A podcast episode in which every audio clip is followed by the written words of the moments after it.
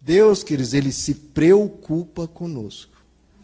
Ele só não quer que a gente se machuque. É só isso.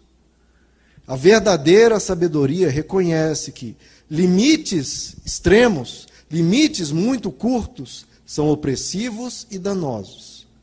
E limite nenhum também é danoso. São os extremos. E o evangelho não vai para extremo nenhum.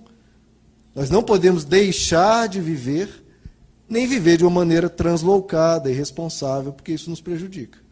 Então, o que o Evangelho nos, nos chama a atenção é para sermos prudentes. Vá, mas tome cuidado.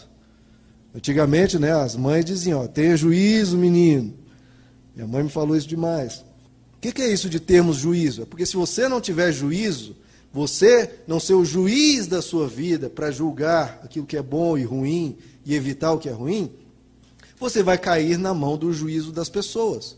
Você vai ser julgado pelas pessoas, vai ter problemas com os outros. Então, seja prudente, tenha juízo, porque a vida cobra o preço das ações impensadas que a gente faz. Então, queridos, o evangelho é o caminho do meio. Não é não viver, que é a falsa religiosidade, nem viver sem parâmetro nenhum. É viver sem fazer o mal.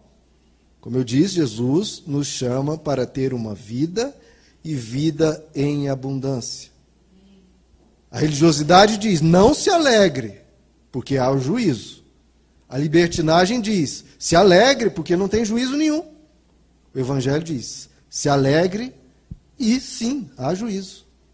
Não há contradição entre uma coisa e outra. Você pode e deve se alegrar, tendo cuidado com as consequências do mal porque o mal existe, o mal ocorre, e a gente tem que ter cuidado com as nossas atitudes. Então, isso é se santificar segundo o Evangelho. É saber viver o que é bom sem se corromper. Ou seja, você não evita o bem, você evita o mal. O bem você desfruta. O que o apóstolo Paulo nos diz, nós temos que saber reter o que é bom. Santidade é matar a carne ou seja, os nossos impulsos maus, sem deixar de viver. Você mata dentro de você o que é mal. Você não mata você, você mata a carne, a maldade. Mata a carne sem deixar de viver. Ou seja, você joga fora a água suja, sem jogar o bebê que estava dentro da bacia. Então, nós precisamos aprender a evitar o mal sem evitar o bem.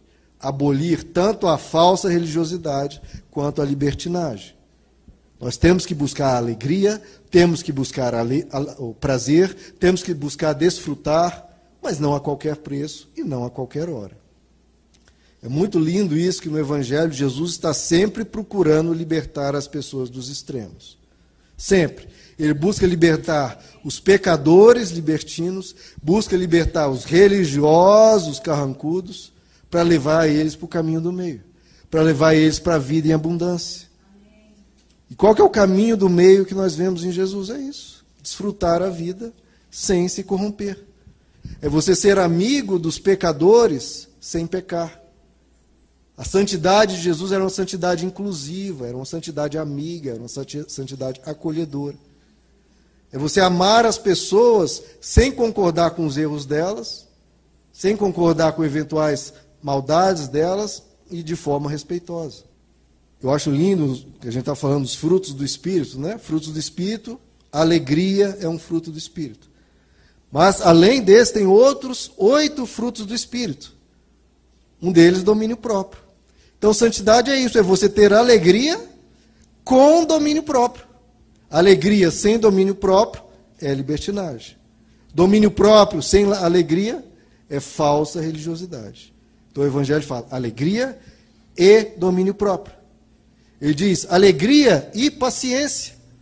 Você tem que ter paciência com o erro das pessoas, com o mundo como ele é, porque se você for impaciente, você não vai ser alegre.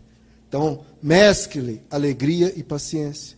Ele diz alegria, um fruto do espírito, e também mansidão. Se você não for uma pessoa mansa, for uma pessoa irascível, uma pessoa que está sempre brigando, sempre em confusão, você vai perder a alegria. Então, alegria e mansidão, um sustentando o outro. Você sendo uma pessoa alegre, isso também vai te ajudar a ser uma pessoa mais mansa.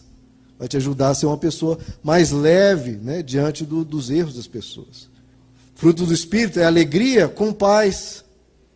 Não adianta uma alegria cheia no meio da turbulência, muito corre-corre, muito trabalho, muito estudo. Não, tem que ter um momento de, de paz, um momento de tranquilidade, um momento de você deitar numa rede, né? ser um momento de descanso. Alegria, fruto do Espírito, mas tem que ser uma alegria com amor.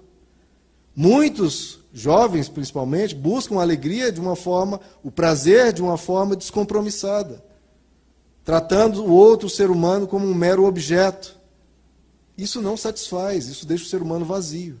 Por isso que o fruto do Espírito é alegria e amor. Não é alegria com relacionamentos espúrios. Porque isso não vai preencher, vai dar um vazio enorme. Você depois vai olhar para trás e ver o quanto tempo perdeu em coisas que não têm sentido, que não têm valor. É alegria com amor. Também diz é alegria com bondade, porque muitos aí a gente vê na Lava Jato pessoas buscando alegria, mas sem bondade, se corrompendo, se vendendo. E diz também que é alegria com fidelidade. Adianta falar, não, mas eu quero ser mais feliz, e vai tendo, trocando pessoas, traindo pessoas. Não, é alegria com fidelidade. Esse é o caminho da santidade em Deus.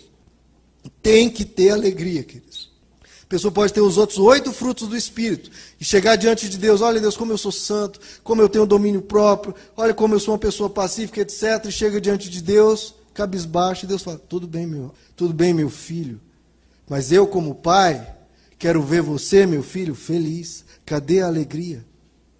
Você se esforçou tanto, você buscou tanto, tantas virtudes, mas cadê a alegria? Qual pai fica contente em ver o filho tirando as melhores notas? Tudo certinho, aquele menino, tudo certinho, bem, bem nerd. Mas, meu filho, você está tão para baixo, você não sorri, você não, não canta, você não, não é uma pessoa com os olhos brilhando. O pai vai perguntar para o filho: Filho, cadê a alegria? Você é tão responsável, tão sério, mas cadê a alegria? é algo que eu quero produzir. É algo que um pai quer ver num filho, um filho feliz. Então não adianta você vir com mil virtudes e faltar alegria. A alegria é uma virtude que Deus quer produzir. Alegra-te, seja feliz. É isso que nós lemos, é isso que a palavra fala, é isso que o Evangelho insiste. Alegrai-vos no Senhor. Outra vez vos digo, alegrai-vos. Se você não está tendo tanta alegria, tantos momentos de, de diversão, de entretenimento na sua vida, Deus cobra de você que você tenha mais. Que você tenha um tempo para você. Um tempo para desfrutar dos cinco sentidos que Ele te deu, ver coisas belas, ouvir boas músicas, cantar. Um tempo para saborear coisas boas e um tempo para abraçar. Há tempo para tudo, queridos. Há tempo para tudo debaixo do sol.